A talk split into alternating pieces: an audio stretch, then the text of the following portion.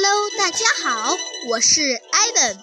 今天艾伦陪你学国学之《孝经》，讲到了卿大夫章第四。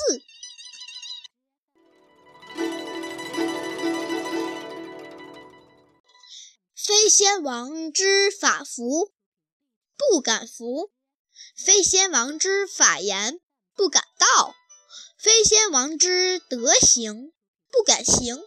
是故，非法不言，非道不行。口无则言，身无则行。言满天下无口过，行满天下无怨物。三者备矣，然后能守其宗庙，盖卿大夫之孝也。诗云：“夙夜匪懈，以是一人。”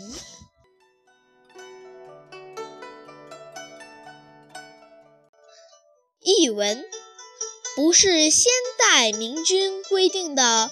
合乎礼法的衣服不敢穿，不是先代明君所说的合乎礼法的言论不敢说，不是先代明君实行的道德准则和行为不敢去做。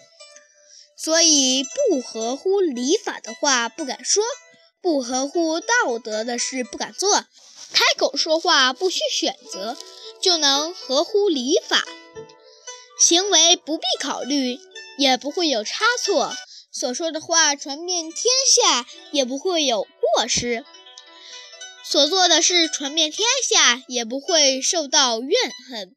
衣服、语言、行为这三点都能做到遵从先代明君的法度，就能守住自己祖宗的香火。这就是卿大夫的孝道，《诗经》里说：“要从早到晚，勤勉不懈意，专心的侍奉天子。”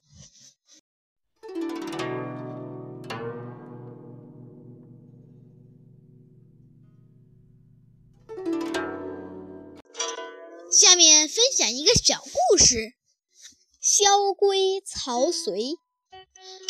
汉朝刚刚建立时，人民饱受战乱之苦，迫切需要休养生息。丞相萧何顺应民意，制定了一系列鼓励人民生产的政策。萧何死后，曹参接替他当丞相。曹参遵照萧何制定的法规。治理国家。有一天，汉惠帝责备他不理朝政。曹参谢罪说：“请问陛下认为自己和先皇相比，谁更英明吗？”呢？汉惠帝说：“我怎么敢与先帝比呢？”曹参又说：“那么陛下认为我和萧丞相比，谁？”更贤能呢？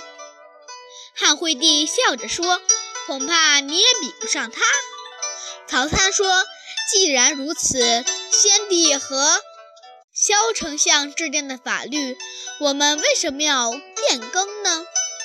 后来人们就用“萧规曹随”比喻后人完全按照前人的常规办事。